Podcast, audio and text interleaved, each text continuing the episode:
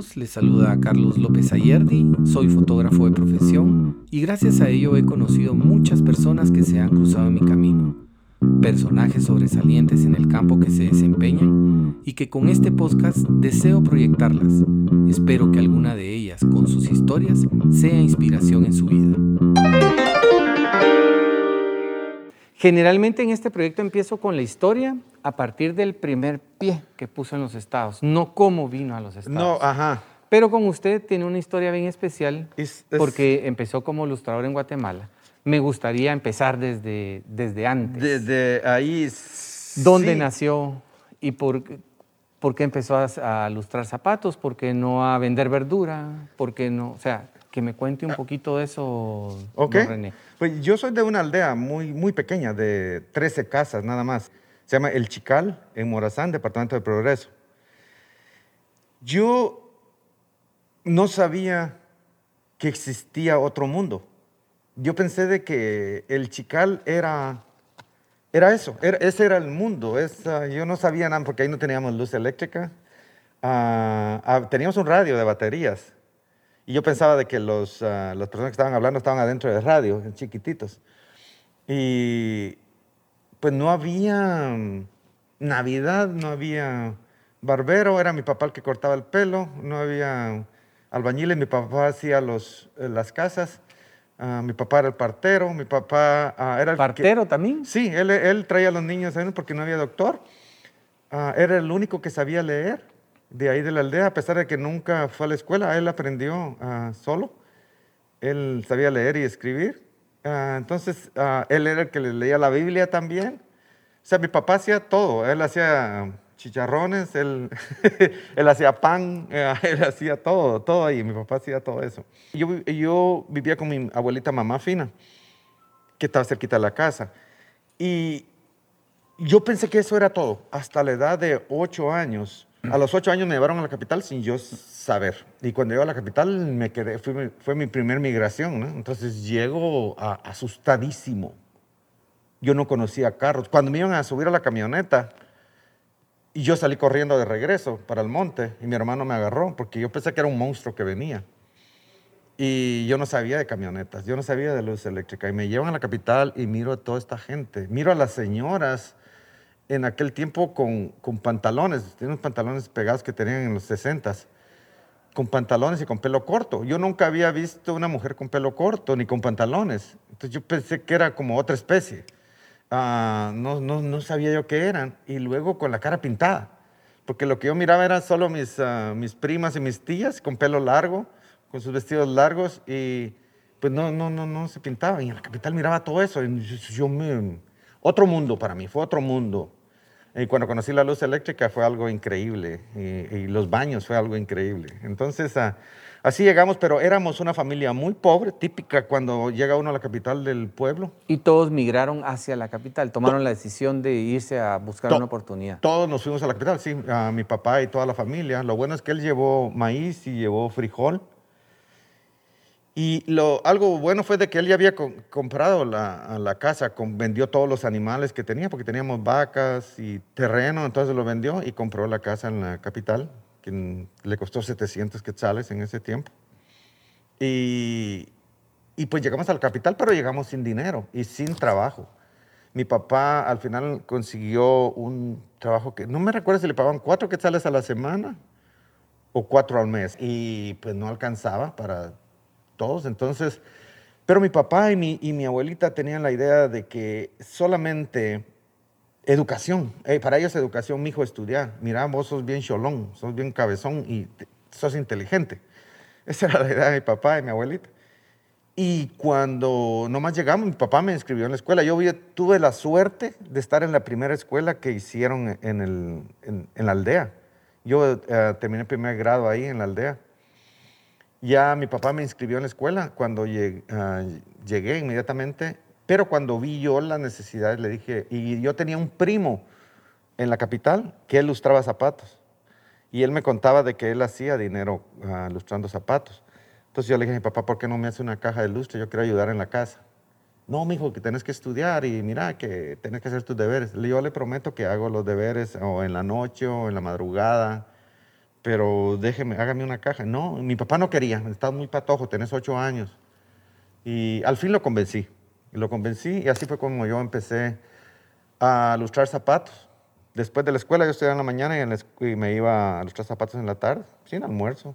Me iba y allá pedía sobras de comida para llevar a mi casa y me regalaban que arroz y diferentes clases de comida que me regalaban.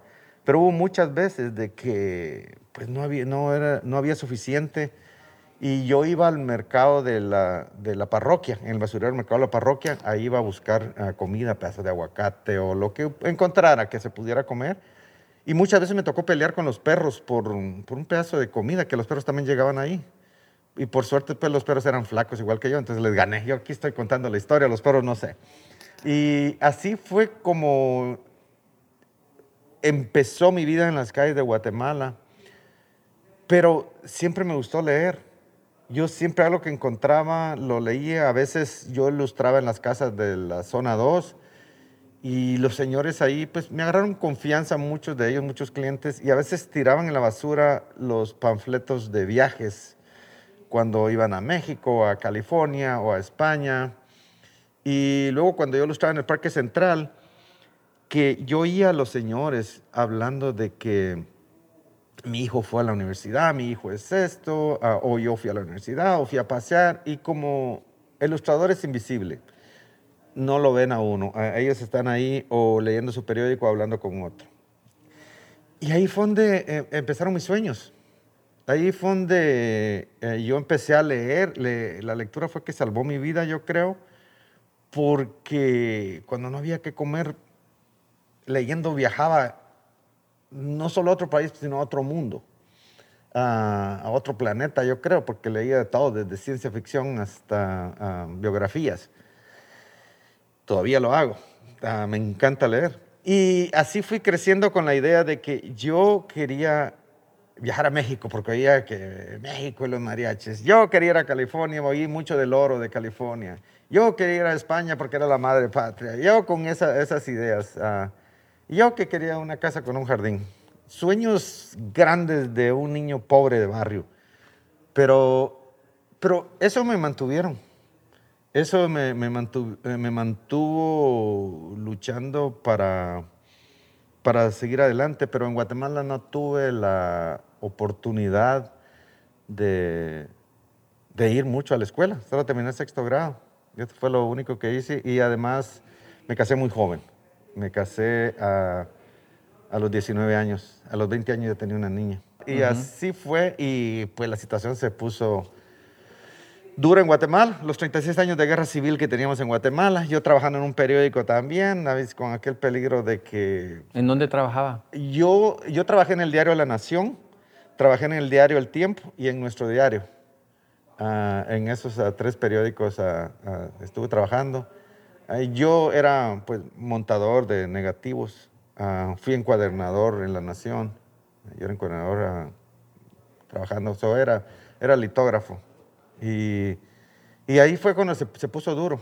Y, y, cuando dije, bueno, la única oportunidad, venir para acá, porque me mintieron, porque varios de los amigos que ya habían llegado acá mandaban fotos donde estaban en carros nuevos o en casas, miren, pero no eran de ellos.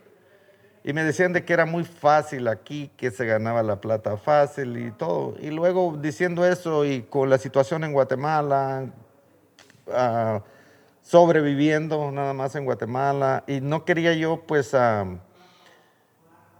lo que yo había pasado para mi hija. Yo quería, yo necesitaba una oportunidad y, esa no la encontraba en Guatemala en esos tiempos. Uh, a finales de los 70 no había la oportunidad ah, que yo buscaba. Y, yo era un soñador empedernido que decía de que sí se puede si luchas por ello. Y, y pues dije a mi esposa, me voy. Y inmediatamente te mando a traer a ti y a mi, y a mi hija. Y fue lo que hice, a los ocho meses los mandé a traer. ¿Se vino aquí a los Estados a qué edad? A los 21 años. Y ya a, partir de la, del primer pie que usted pone en los Estados Unidos, don René, ¿qué fue lo más difícil para usted o, cuál fue la experiencia que tuvo al, haber puesto ese, ese, pie Me habló de que veía sueños que tal vez no eran realidad. Ah, lo más difícil no ah, es ah, no hablar el idioma y estar solo, no tener familiares acá. Eran dos cosas. Yo no tenía nadie y no hablaba el idioma. Eso fue lo que me hizo llorar, porque sí lloré. Lloré y llegó el momento donde dije, ¿qué estoy haciendo aquí? Pero no tenía la opción de regresar. dije, ya hice lo más difícil, y es llegar aquí, ahora seguir adelante. Pero fue el idioma y estar solo completamente, sin familiares. Y eso, eso fue la... ¿Cuál fue su primer trabajo cuando...? Mi primer trabajo fue como, como, diría mi, como diría mi papá, fue volar piocha, porque yo nunca había hecho esa clase de trabajos, a pesar de que crecí en las calles, pero nunca hice eso. Trabajé con un ecuatoriano que me dio la oportunidad de, de hacer diferentes clases de trabajo y esa vez una tubería se había roto y tenían que encontrar la tubería, entonces me dio una piocha. Y yo ni siquiera podía agarrar una piocha, a pesar que soy de pueblo, pero me llevaron a los a los ocho años de la capital. Y terminé ese día con las manos cortadas de ampollas. Y, y, ese fue mi primer trabajo, abrir zanjas para encontrar la tubería del baño. Y la encontré. Eh, y se van a imaginar cómo estaba esa tubería. Entonces, ese fue mi, primer, mi primer trabajo ah, de de hacer lo que saliera en, ese momento, ah, de poner, e, e, ese fue lo primerito, lo primerito que hice. Mi próximo trabajo fue poner techos, ah, poner techos y llevarse esos rollos de, papel que es pesadísimo a los techos y luego llevar el sol en, en los techos cuando uno lo está poniendo. Eso fue y luego trabajar también de lavaplatos Trabajé lavando platos. Y una cosa bastante interesante que fui a pedir trabajo eh, para lavar carros y no me dieron el trabajo porque no tenía experiencia para lavar carros. Y pues haciendo toda esta clase de trabajos, ah, abriendo zanjas y eso, fuimos, llegamos a este lugar de esta fundación que le conté anteriormente, donde tenían 80 aves y orquídeas y el Señor quería que se le construyera una casa de orquídeas. Y ahí fue, yo nunca había construido nada, nada más este cuaterno me dijo, hazlo de esta manera. pues a clavar, poner maderas ahí, a cortar, y, le hicimos el trabajo al Señor. Y el Señor este, al gringo, le gustó el trabajo que yo hacía y le dijo, Luis, quiero que me dejes a, tu ayudante, quiero que trabaje para mí. No, pues que él está trabajando conmigo, no. Entonces me dijo, ¿cuánto te paga Luis? Le digo, me paga dos dólares la hora yo te pago tres. Le digo, pues ok, me quedo. Con tres dólares la hora me quedo. Y me quedé con él. Pero este Luis le debía al señor, porque el señor se lo había traído de Ecuador. Entonces ah, le estaba arreglando los papeles de migración. Entonces, le dijo, ah, pues, ok, jefe, le dijo, ah, que le quede. Y ahí fue donde empecé a dejar dinero. Dejar dinero y a, cuidar, a alimentar aves, a cuidar orquídeas. Eh, y así empezó ah, mi trabajo. Ya su vida ya aquí en, Estados Unidos. Ya mi vida en Estados Unidos, sí, eso fue en el 82, sí. Ok. Que empecé. Y de ahí se trajo a su esposa y a su hija. Mi esposa llegó a los ocho meses. Ah, mi esposa y mi hija llegaron a los, a los ocho meses porque yo sabía que tenía que traérmelas inmediatamente. Ah, había visto muchas, muchas historias de hogares rotos por la separación y yo no quería eso para, para mi joven esposa que tenía en ese tiempo 18 años. Entonces ah, ah, me las traje inmediatamente, a pesar que yo, yo tenía tres trabajos, ah, porque trabajaba los fines de semana, trabajaba en el día y trabajaba en la noche. Y, pero hice, hice el dinero para que se vinieran. Y empezamos a vivir en un, puedo decir que un hotel de mala muerte por el MacArthur Park. Porque no tenían a ningún familiar. No, no, teníamos familiares. Y estábamos cruzando el MacArthur Park. Era un hotel lleno de cucarachas, prostitutas y maleantes que ahí estábamos. Pero, pero lo único que podíamos pagar, 40 dólares por, por semana que pagábamos ahí. Un cuarto con una cocinita eléctrica de una, de una hornilla. Eso era lo, ah, lo que teníamos. Y fue, fue duro, pero yo le digo, le dije a mi esposa, solo tengo paciencia, te prometo que te voy a sacar de aquí a ti, a la niña. Y me dijo, no, no tengo, yo no tengo duda de, de eso. Y mi joven esposa me, me siguió hasta el momento, ¿eh? todavía, todavía me sigue. A pesar, yo no sé cómo, cómo le hizo para seguirme a mí. Pero ella siempre estuvo ahí, que sí, yo confío en ti, yo confío en ti, de que sí nos vas a sacar de aquí. Ah, incluso hasta me asaltaron ahí. Nunca me habían asaltado en Guatemala y me vienen a asaltar ahí. Eh, ¿sí? me robaron el dinero de dos trabajos que había salido. Yo con mi dinero y me, porque llegaba yo a medianoche. Y me, sí me pegaron una cuchillada en la cabeza y todo, todo sangrado y, me robaron el dinero. Pero Digamos que fue ahí cuando usted se empezó a preguntar por qué, se, por qué estaba aquí en los estados y cuando usted se empezó a preguntar. Sí, exactamente. Empecé a dudar si había sido la mejor decisión que yo había tomado. Y, y, y no hasta ahorita, ahorita, hasta ahora he estado encontrando la respuesta, porque en aquel momento ah, no había opción de regresarme. No había opción de, echarle de regreso, de mirar para atrás. Pero sí, yo lloraba solo, sin que se diera cuenta mi hija o mi esposa, porque no uh, llegaron momentos donde yo no sabía si les podía dar lo que necesitaban. Llegó un momento donde no teníamos ni qué comer, solo, ah, solo para mi hija. Para mi hija sí teníamos. Y mi esposa ponía agua en el, en el congelador para hacer hielo. Y hielo era lo que comíamos, para comer algo, para masticar algo. Entonces, fueron momentos duros que sí, dudé. Eh, pero, como decimos en mi pueblo, ya estaba montado en el macho, ni modo que me tirara. Y ah, dije, ah, para mí, y, muchos me preguntan, ¿y por qué no te diste por vencido? ¿Por qué, ¿Por qué razón seguiste adelante? Le dije, porque ya había invertido mucho en la vida. Yo ya había invertido mucho, ni modo que lo tirara a la basura. Ya había incluso, y no era solo yo, ya había incluido a otras dos personas en todo eso. Entonces, ellas no habían tenido la culpa de mis decisiones y yo tenía que responderles porque les había prometido. Y mi padre me dijo, si prometes algo, cúmplelo, si no, no abras no la boca. Entonces, uh, yo había involucrado dos seres humanos más y dije, no, los voy a, los voy a sacar adelante, sea como sea, los saco adelante, menos, menos cometer una fechoría, menos ah, hacer nada que esté en contra de la ley. Y en el tema de que también cuando se vino acá, don René, uno deja muchas cosas en Guatemala que yo no sé si puedo, ha regresado a Guatemala o no ha regresado, pero...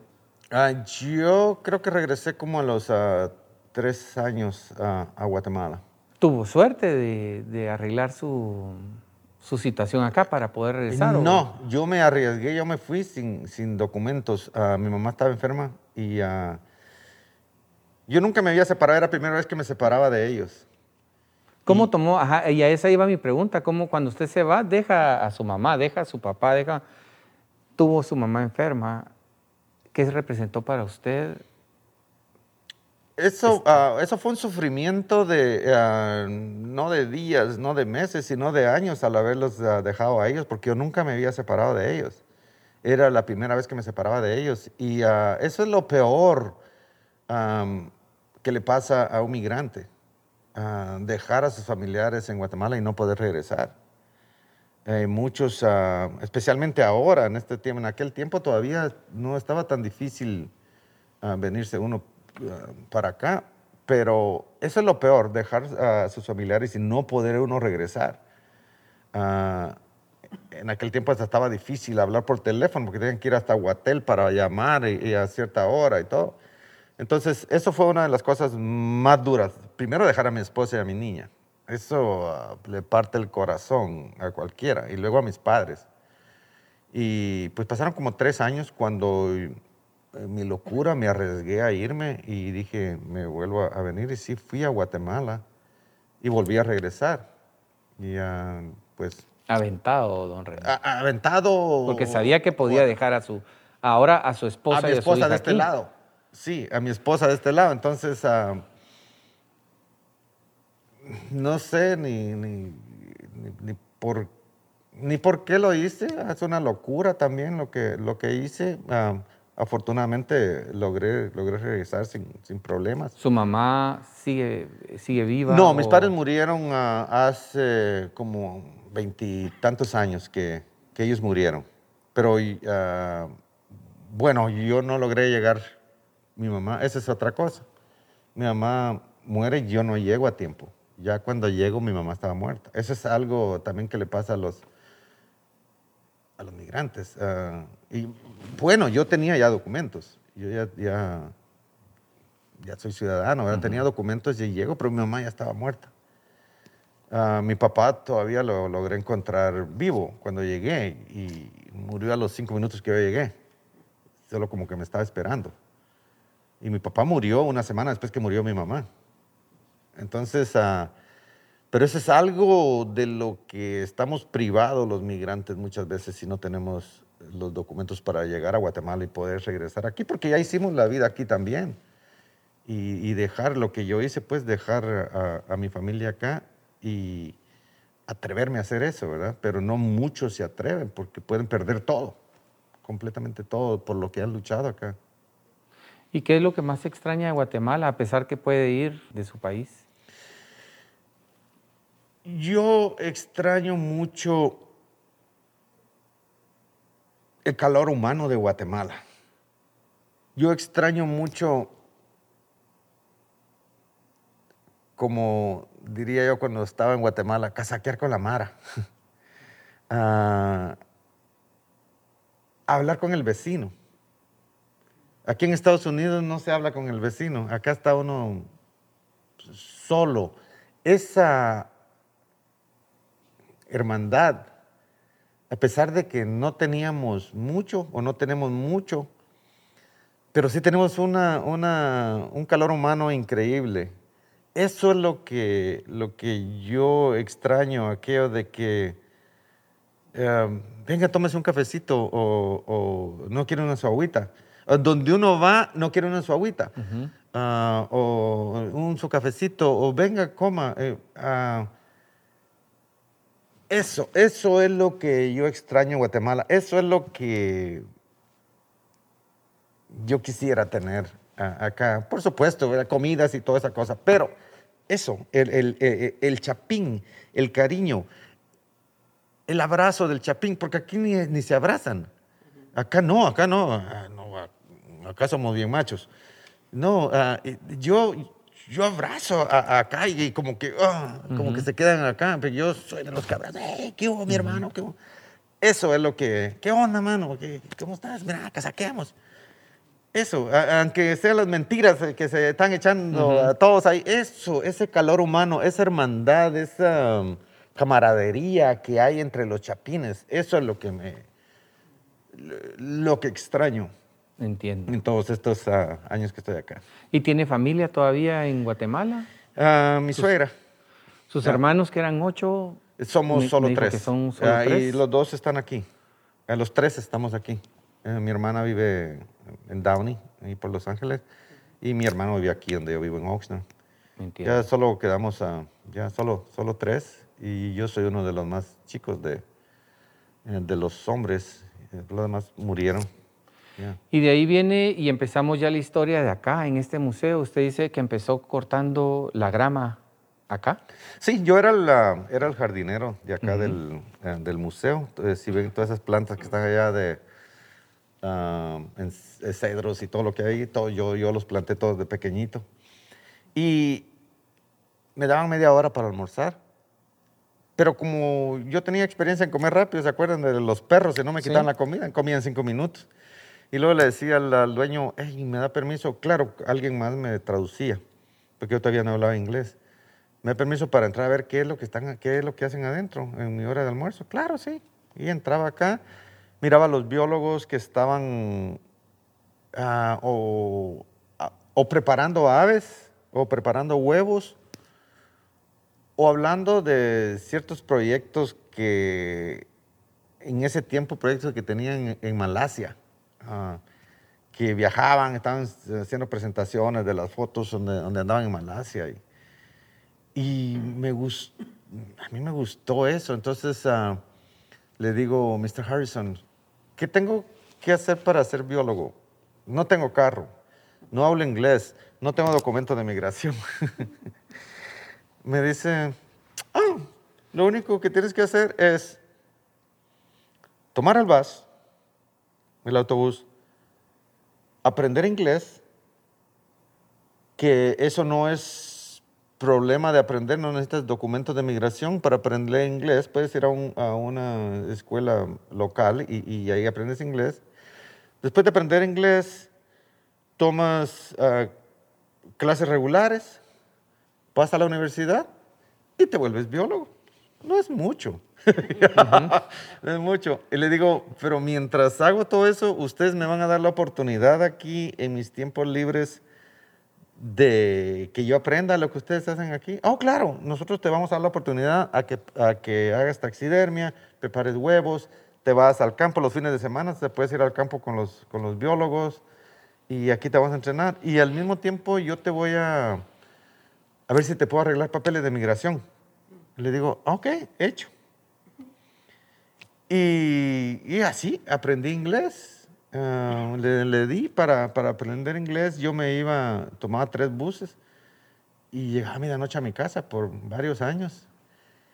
Y, pero en este tiempo tuve la suerte de que Ronald Reagan dio la amnistía. Entonces entré en la amnistía, arreglé mis documentos. Ya de aquí, cuando me estaban entrenando aquí, me enviaron a, a Sudamérica, al Amazonas con biólogos, un helicóptero nos llevaba con otro biólogo y ahí ah, nos dejaba por tres meses. Entonces pues no iba yo a la escuela y allá estábamos incomunicados. Me entrenaron en lo, en lo, más rudo de la selva, en el Amazonas. Y así fui aprendiendo. Y pues aprendí inglés, ah, agarré clases regulares, saqué mi high school, me fui a la universidad y aquí me tienen ahora el gerente de colecciones del, museo. Fácil, como dijo Mr. Harrison. Sí. La verdad es de que es eh, cuestión de querer hacer las cosas. sí, es cuestión de, eh, ah, sí, es cuestión de, querer luchar, de que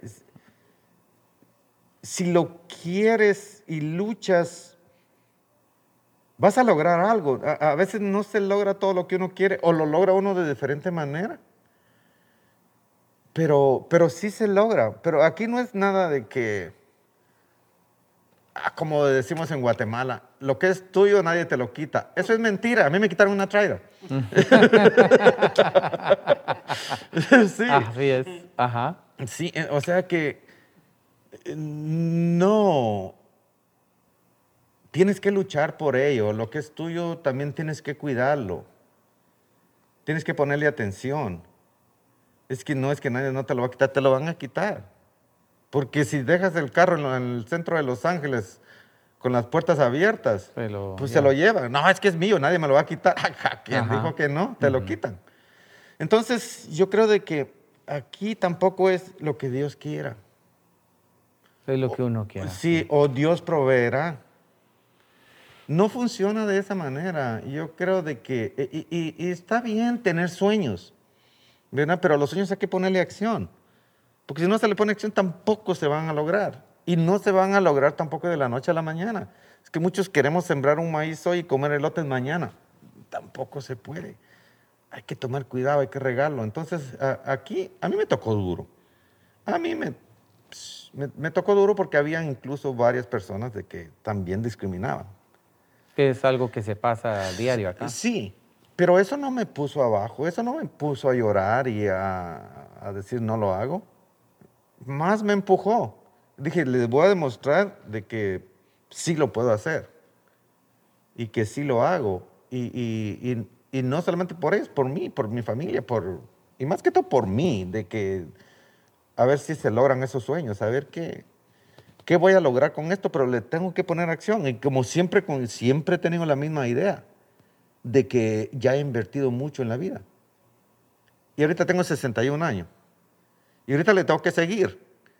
Porque ya invertí mucho en 61 años, ni modo que lo deje ahorita, ni modo que ahorita me siente a rascar la panza. No, no, no, no, no. ahorita es el momento. Ahorita es el momento donde he aprendido. Y ahorita tengo conocimiento. Al principio no, no sabía cómo funcionaba.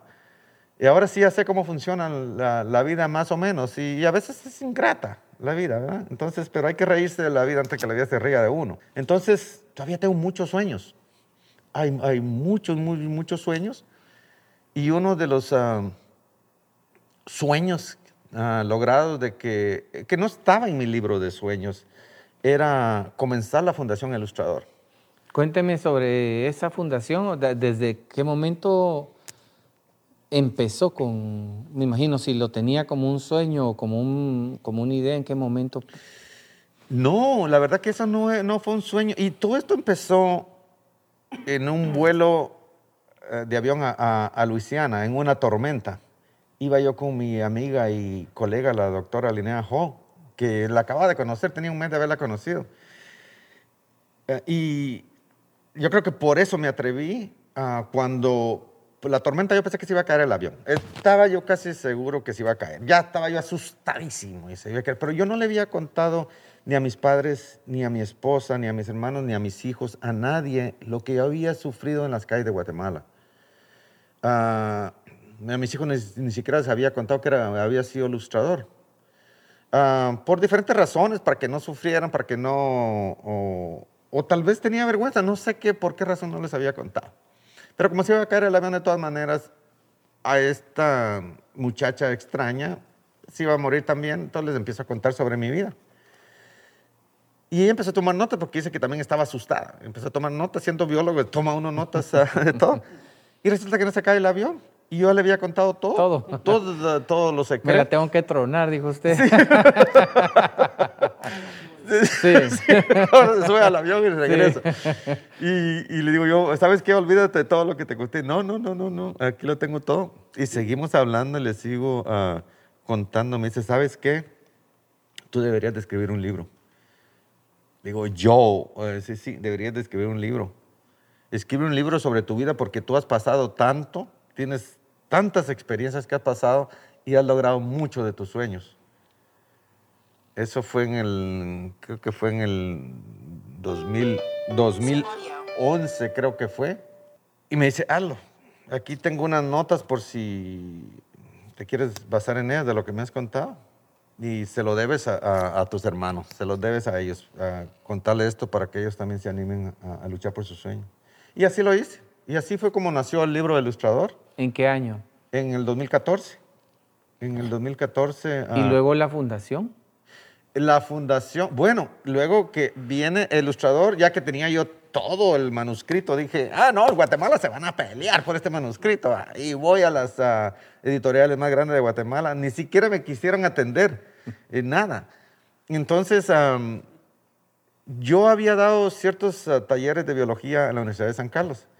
Y una de las patojas ahí, yo le había contado sobre lo que estaba haciendo, las patojas. Allá cuando venía, iba a venir de regreso, me dice, ah, mire profesor, fíjese que hay esta editorial de que posiblemente se lo hagan ahí. Ah, entonces ah, me dio la, toda la información, me comuniqué con ellos y me dicen, ¿sabes qué?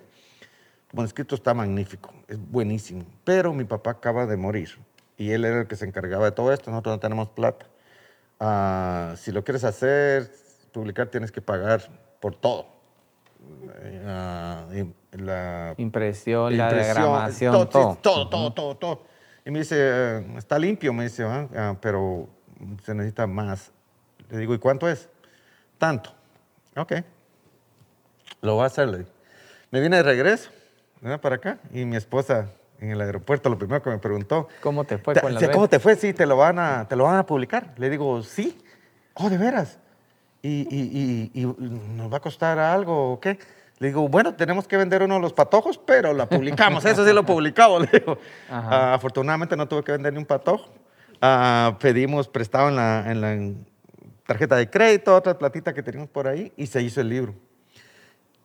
Y resulta que el libro fue un bestseller en Amazon, sin pensarlo. ¿Está en inglés, en español? Ah, ah tengo una versión en español y una versión bilingüe, okay. que, que está con dibujos que está con dibujos. Y fue una, eh, fue una locura lo que pasó con el libro. Y me empiezan a entrevistar en la televisión, en el radio, eh, en los periódicos. El libro lo tiene Harrison Ford, Adam Sandler, Dustin Hoffman. Uh, me encuentro con Eugenio Derbez. Uh, algo que yo nunca pensé, y, o sea, esto me agarró de sorpresa. Yo no, nunca, porque cuando el libro me dice mi compañera, ¿te lo, va- lo vas a publicar? Sí. Me dice, haz un favor, no uses el, el número de la- del museo porque te van a llegar demasiados mensajes. Así le dije, solo va a ser el- de los que van a comprar el libro, eres tú y la bookkeeper. Le dije, son los Ajá. dos libros que va a vender. y no. sí, Vendió sí, bastante. Vendí bastante el libro. Entonces dije, ah, aquí ah, voy a hacer una fundación. Ya que he sido bendecido con todo esto, voy a, dar becas de estudio. Voy a hacer lo que no hicieron por mí en Guatemala. Voy a dar la mano a, a estos patojos porque no quiero. Ahí viene lo de que si me arrepentí de haber llegado, si no quiero que estos niños se vengan, que sufran lo que yo sufrí porque sufrí. Muchos dicen, no, no, ahora ya se hizo rico este. ¿eh". No, se sufre mucho y no quería que estos niños sufrieran lo que yo sufrí. Era mejor educarlos. Ese muro de que tanto hablan, ah, pero es el muro de educación que necesitaban para quedarse allá. Entonces, mis libros los publiqué en Guatemala. Allá se imprimieron para que el trabajo se quedara también en Guatemala, pensando en eso también. Entonces, el libro se imprimió en el 14. En el 15 dije, voy a empezar la Fundación Ilustrador. Y así le empecé a alimentar con, con dinero que de las ventas de libros, de que no se vendían mucho. No es que yo tuviera un agente y que se vendieran millones de libros, no. Pero sí alcanzó para bolsas de estudios, para mochilas, para comidas y todo, todo sí alcanzó para arreglarle las ventanas del- de la escuela que estaban rotas y todo eso.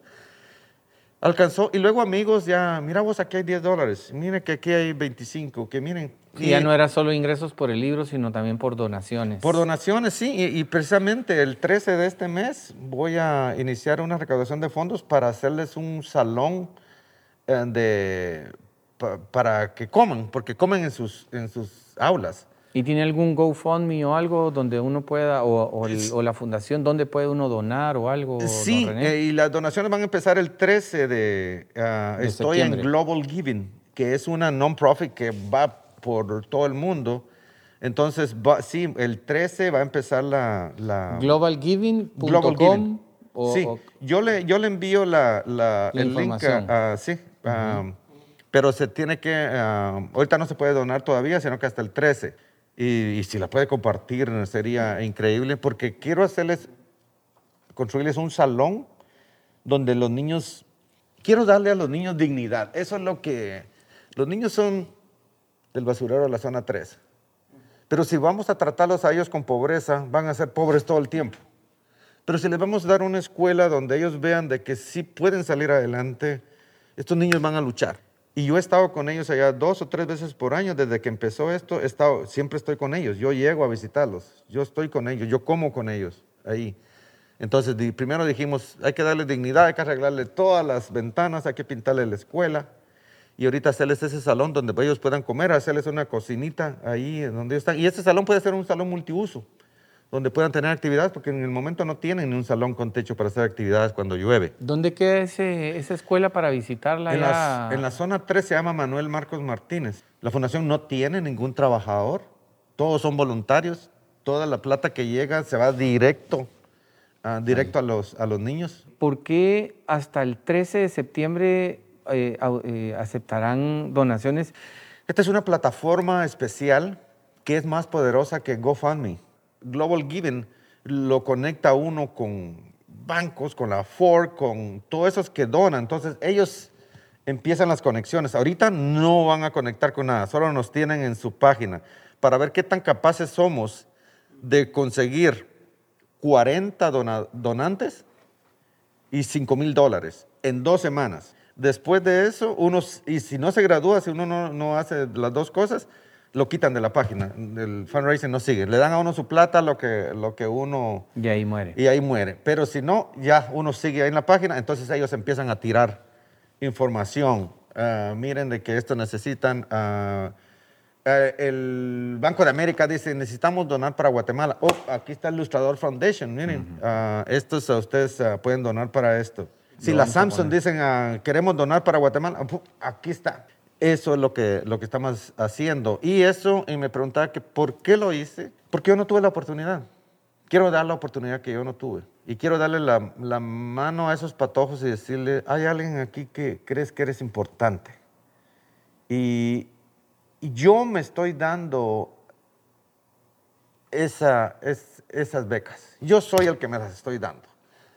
Porque siento que yo las estoy recibiendo. Cuando veo que estos niños riéndose y a veces llegan y me dicen, ah, ven, dame un abrazo. No, porque vengo todo sucio y huelo mal. Ah, ven, si yo también eh, estuve ahí. O la señora, las mamás que van del basurero. Le digo, venga, señora, venga, venga. Porque yo le digo que a mí me encanta abrazar. venga, se venga.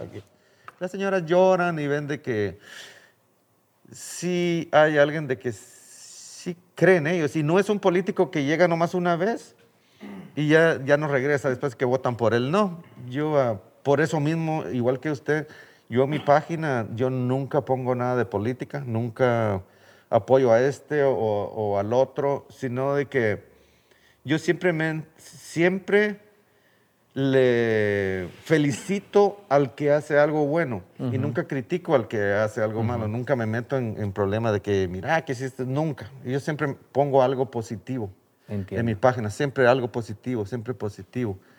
Porque, y esto es lo que necesitan estos niños, alguien que cree en ellos, alguien que les diga, aquí estoy, mira Patojo, y voy a regresar.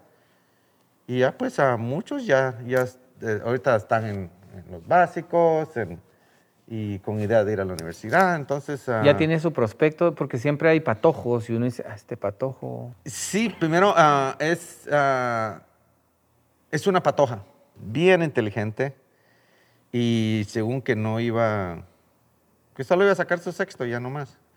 Le dije, no. ¿Y a qué le apunta usted a la universidad? A la universidad, sí. Que la fundación logre que salga. Que logre que de- salga y llegue a la universidad. Y si no, pues eh, no logran, porque no todos van a ir a la universidad, pero también ah, tengo la conexión con Intecap. Estamos haciendo la intención con Intecap porque yo también doy, doy conferencias de motivación. Voy allá, doy conferencias de motivación ah, en los institutos, ah, a Intecap, di, y cuando le di en Intecap era para los profesores, los que estaban graduando profesores. Y estos como que se inspiraron y me ofrecieron su ayuda para, para hacer sus prácticas ellos eh, eh, en, la, en la escuela. Entonces he hecho esa conexión con, con diferentes grupos para que nos echen la mano. Entonces si estos estudiantes no van a la universidad, que aprendan un oficio. Porque necesitamos panaderos, carpinteros. Un técnico. Sí, exacto. Entonces yo, yo no, no veo yo no veo que todos tengan que ir a la universidad porque no, por alguna razón no es para ellos o no se puede, pero, pero darles una educación, porque yo creo que educación es la que es la llave para abrir la puerta del éxito. Y entonces en eso creo yo, eh, yo soy bastante positivo. Y ya siempre me ha gustado ser positivo. Y me dicen, vos si no te acordás de... Y vos siempre te estás riendo, porque siempre parezco loco, ¿ah? que me estoy riendo. Entonces, le digo yo, me dicen, vos te estás riendo y no te acuerdas cuando comías de la basura y eso. Le digo, sí, pero ya no como la basura. Ya no como la basura. Y no soy malagradecido porque resulta de que la última vez que fui a Guatemala fue en marzo del año pasado. Ya tengo más de un año Sí, de no de porque ya no fui por la pandemia. Pero sí iba, voy dos a tres veces por año. Después de la plática en, la- en Gómez Carrillo, en la zona 6, me invitan a, a cenar. Y voy a una pizza de ahí del proyecto, la zon- de, proyecto 43 y voy a comer una pizza ahí. Y comimos. Y ¿qué quieres? Mira esta pizza. Sí, sí, sí, comimos. Y me fui. Le digo, me tengo que ir. Y me dice, nosotros vamos a quedarnos aquí. El grupo que me invitó yo no los conocía. El dueño de la pizza y, y las otras personas no los conocía. Me voy. Entonces me dice una, me llama, me dice, Renecito, ¿sabes una cosa? Le digo, sí. Fíjate que nos quedamos aquí viendo y vimos un programa tuyo donde, donde tú estabas con la Tuti. Y, y- y resulta de que cuando estamos viendo eso, tú dices que la única comida que te gusta es la pizza. y nosotros te dimos pizza. La única comida que no le gusta que, o que, que- le gu- o- que no me gusta. Sí me la como. pero, Pero, no, eso no le apasiona. no, si me ofrecen un pan con frijoles o una pizza, me como el pan con frijoles. Ya. No, no, mejor ofrezcame un atol blanco que una pizza, pero yo casi no, pero sí me la como, o sea, no, es- no es que aborrezca la pizza. Y, y yo no digo no, me están ofreciendo ustedes de corazón. Y esa es una de eh, de las cosas, ser agradecido. Cuando a uno le ofrecen algo, ser agradecido y, y pues aceptarlo a veces, ¿no? Y usted que ya me comentó que ya no tiene familia ya. No. Eh, asumo yo que la remesa, eh, ahorita usted ya la, ya la enfoca, ya no es una remesa directamente a un familiar, sino yo lo veo hacia su fundación, es la forma de... Son las remesas más grandes que, que llegan, porque todavía tenemos a mis suegros, a mi suegra, mi suegra ya que, que siempre le, le, enviamos, le enviamos sus remesas a la señora, pero la, la, la remesa más grande son para los niños, para las familias de, de ahí, de, de, la escuela. Esa remesa sobre la fundación, sí, la fundación es la que manda, la que manda dinero a Guatemala. ¿Qué siente usted cuando manda una, no sé, X cantidad de dólares? Pueden ser desde, no sé, 10, 20, 100, 200 mil. Eh, ya traslada esa cuenta a la cuenta de Guatemala, ¿qué, qué sentimiento le... Mire, uh, Porque uh, le está inyectando en ese momento. A mí me encanta el cheesecake. Uh, ese, ese, es, ese, es, mi pastel favorito, ese, el, el pastel favorito. Uh -huh. como que me estoy comiendo un pedazo de cheesecake.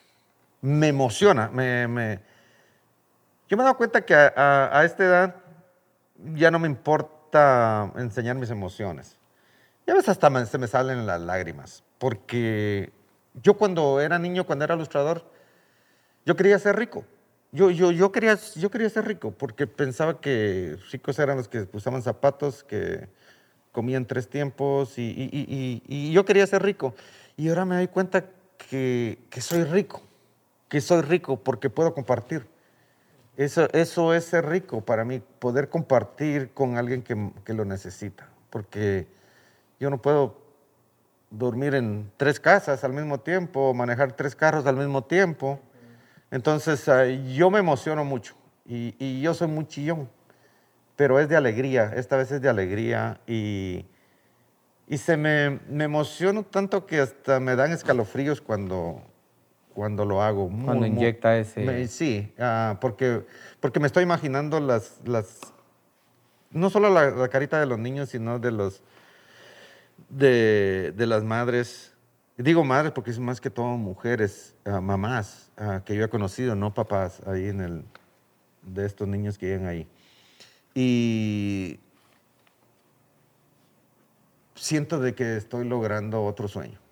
Y no solamente un sueño mío, sino que muchos sueños que se están, que se están cocinando con esto. Y, y yo muy emocionado cuando, cuando hago, me encanta la verdad que me encanta, es una, una de las cosas que más me gusta, es enviar ayuda para...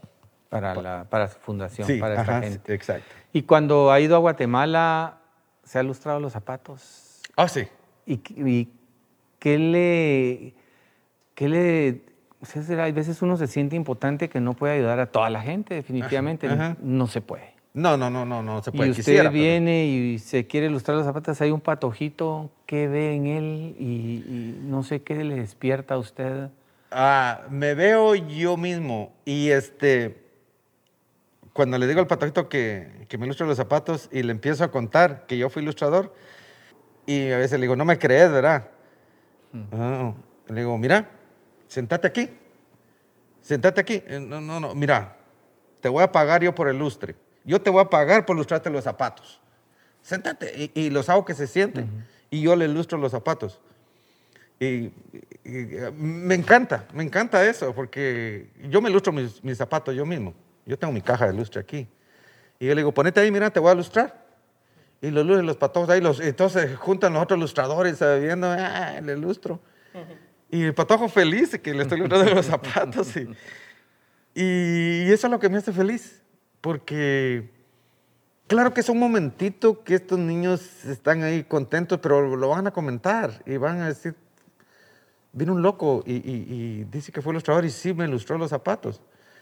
Pues de repente puede ser una inspiración, ¿verdad? Sí, puede, puede, ser una contar. inspiración, sí, y de ahí pues, um, por supuesto que uh, ahí se le da una su propinita, ¿verdad? A los, uh, a los patojos. Uh -huh y a seguir adelante. Uh, y, y, eso es lo que hago. Eh, lo he hecho muchas veces porque a veces que no me creen. Yo te lustro los zapatos, mira, y te pago por lustrártelos. Uh -huh. Y se quedan extrañados. Y, y, es algo que me encanta hacer. Es algo que, uh, no sé, los, los sorprendo en ese momento a, a, estos, a estos jóvenes o a estos niños. -huh. Y de ahí, por último, don René, ¿qué sentimiento le despierta ser guatemalteco? A pesar de que usted salió muy joven, tiene una, se ve que está muy identificado con su país. Es lo mejor que me, que me pudo pasar, haber nacido en Guatemala.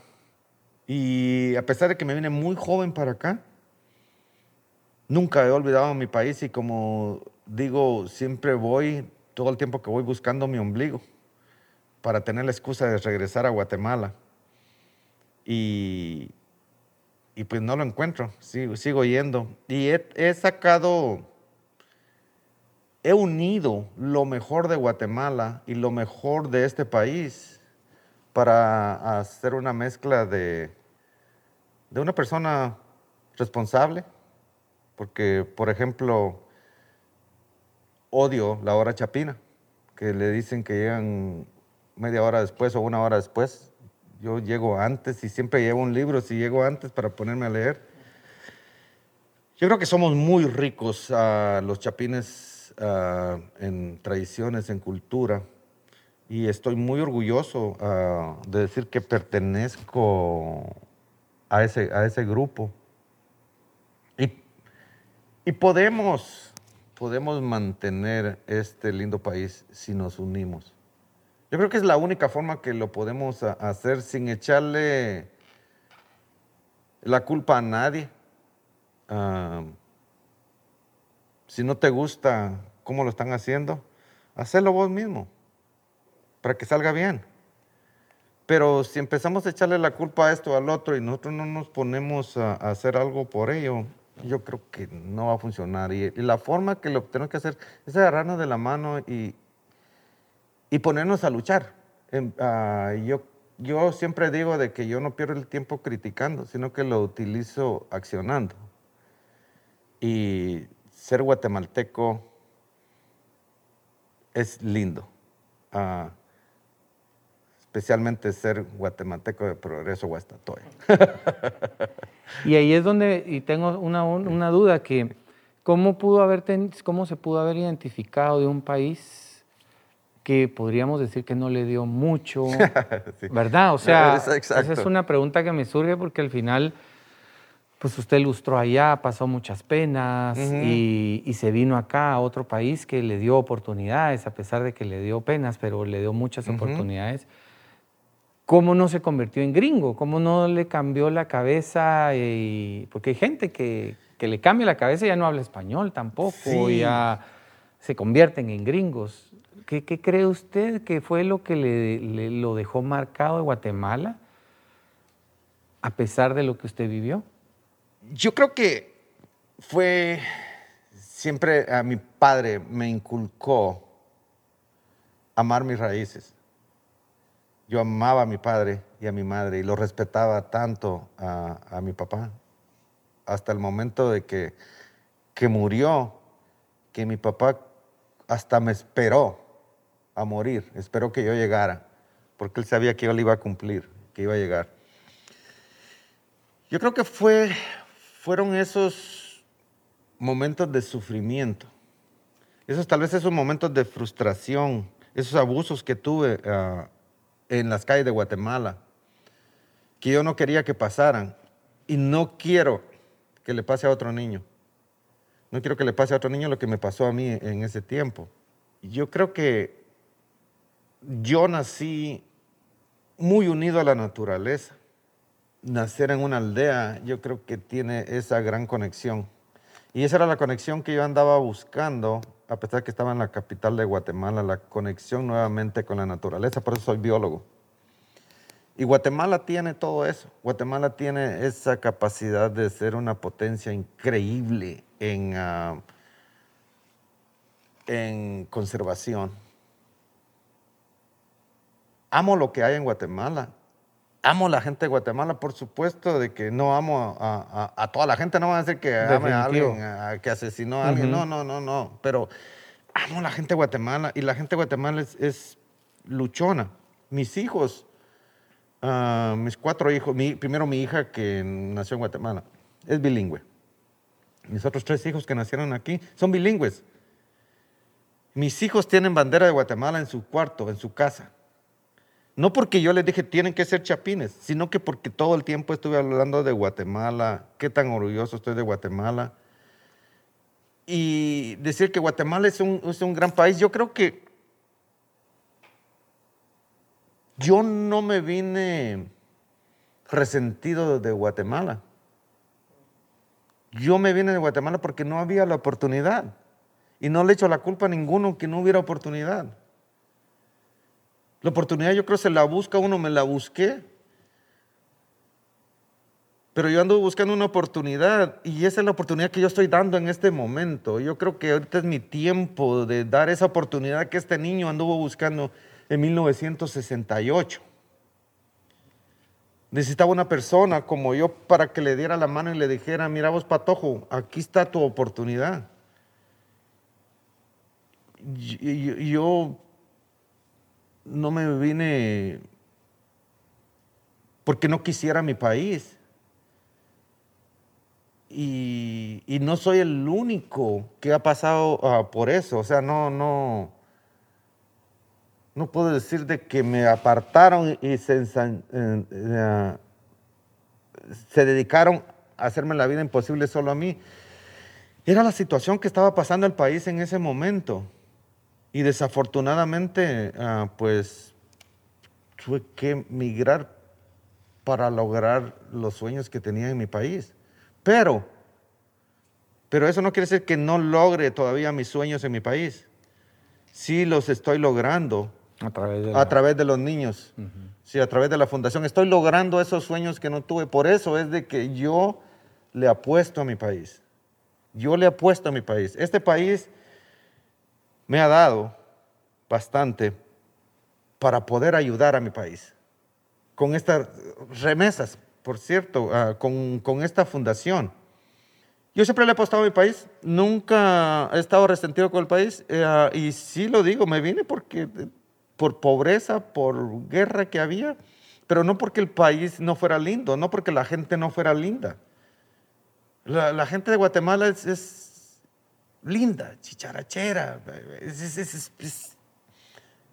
tiene algo diferente. Yo conocí muchas culturas aquí, pero como la de Guatemala, única. es única, es única. Nosotros de una tragedia nos estamos riendo a los 30 segundos. Ya estamos haciendo chistes, del terremoto estamos haciendo chistes. Eh, de, todo hacemos chistes, es la única forma. Nosotros nos reímos de la vida, en vez de que la vida se ríe de nosotros. Y seguimos adelante, a pesar de que el país ha sido azotado por diferentes circunstancias, siempre salimos adelante, siempre estamos adelante. Yo creo ah, que es un país con mucho potencial, un país con mucho colorido.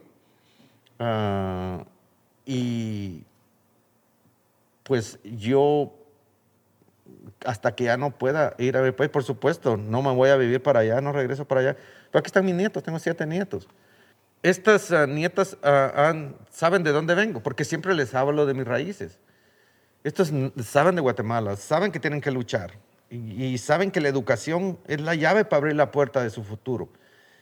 Y están ya, ya está en la universidad, mi nieta y mi nieto, que también mi nieto tiene 18 están en la universidad y, saben que solo así lo van a, lo van a poder lograr. Y eso es lo que, por eso yo creo en mi país y creo en la educación, que es lo que va a sacar al país adelante. Pero ah, sin, sin estar enojado con el país, sino de que estabas enojado porque no te dieron lo que querías en tu país. Pues hacelo vos. Eso es lo que yo estoy haciendo. No me dieron a mí eso en mi país, pues ahora lo doy yo, ahora me desquito. ¿Verdad que sí se puede? Entonces, ah, eso, es lo que, eso es lo que estoy haciendo. Por eso no sé si le contesté la pregunta, porque siempre no, me voy. Sí, no, no, sí, está bien. Y, ahí, está la, ahí está la cosa, lo que estamos hablando ahorita. Agarrarse de las manos. Así es. ¿Verdad? E, esa es la única forma que vamos a salir adelante a, es el paso que se puede dar, ¿verdad? Porque uno no va a arreglar la vida. No, no se puede arreglar todo. Pero la historia de nuestro país va para historia. O sea, en 1821 empezó, se firmó la independencia solo para algunos, porque realmente fue solo para algunos. Y de ahí empezamos a cometer tantos errores, tantos aciertos, pero cada quien de repente dio un buen paso, usted está dando un buen paso, está armando algo para que en un futuro Sí. pase y, y cambie todo, pero ya está dando ese paso. Se puede ¿verdad? hacer, es lo que yo le digo a los patojos allá. Le digo, mire mucha, yo lustraba zapatos en el Parque Central y yo mismo no tenía zapatos. Y le digo, yo quería ver qué había dentro del palacio. Yo quería ver porque se miraba bonito y los policías ahí no me dejaban ni siquiera cruzar la calle para ver para, para adentro. Le dije, tuvieron que pasar 50 años para que yo cruzara esa calle y entrara a traer la orden del Quetzal. Pero me fui a servir con la cuchara grande. A usted le dieron la orden del dieron la orden Quetzal. del Quetzal. Sí, tengo la orden del Quetzal.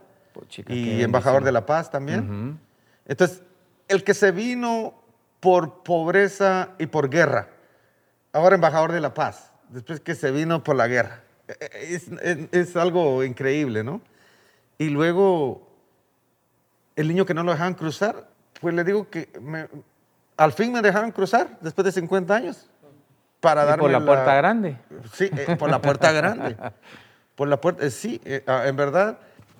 Eso es, eso es lo que les he transmitido a estos, a estos patojos de que sí se puede. Y los patojos más que todo, más que plata tal vez, necesitan alguien que crea en ellos. Que le digan, mira, vos no simplemente sos eh, un, un patojito ahí. Que es increíble cómo ha cambiado. Me dice mi sobrina que llega, llegó la policía, eso hace varios años, llegó la policía ahí a, a, a darles una plática. Y este patojo, no sé cómo se descuidó la policía, le quitó la pistola al policía. Y les estaba apuntando a la policía. Y al fin lo lograron que le diera la pistola. ¿Y, qué? ¿Y qué es lo que quieres hacer cuando seas grande? Se lo estaba preguntando. Dice que dijo, no, yo quiero ser asaltante como mi papá. Porque mi papá lleva, ah, lleva cosas a la casa. Y, y esa, ah, y baboso los policías. Y, pero este patojo ah, sigue estudiando. Este patojo me llevó un regalo. Me llevó, que lo aprecio mucho, me llevó una loción que encontró en la basura para mi cumpleaños. Le traje esto. El patojo ahora está estudiando de noche. Sigue estudiando. Y, ¿Y él veces- es de su escuela? ¿De la sí, escuela? exacto. Ah, ahí ok. a él, a la escuela solo da sexto grado ahí. Entonces llega, cuando él sabe que yo estoy ahí, él llega.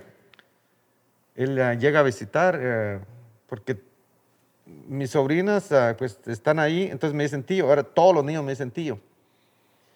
Todos, ah, entonces "Ay, tío. El tío ya- ya- René. ya, o sea, entonces ah, las maestras, los niños, todos me dicen tío. Ok. Y, y- y eso es, y eso es lo bonito, no puedo yo dejar a todos esos sobrinos abandonados en Guatemala. Y eso es, esa es la campaña que, que vamos a hacer, a, pe- a empezar el 13 para, ah, pues, Para darles recaudar. dignidad a estos niños y darles un lugar donde se puedan ah, ah, todos, todos Realizar. juntar. Sí. Está bien, Eso está es lo- bien. está Eso bien, es lo que, lo que he estado haciendo por acá y por supuesto ah, pues trabajando en conservación de aves. Excelente. Ese es mi trabajo. Muchas gracias, don Sí. René.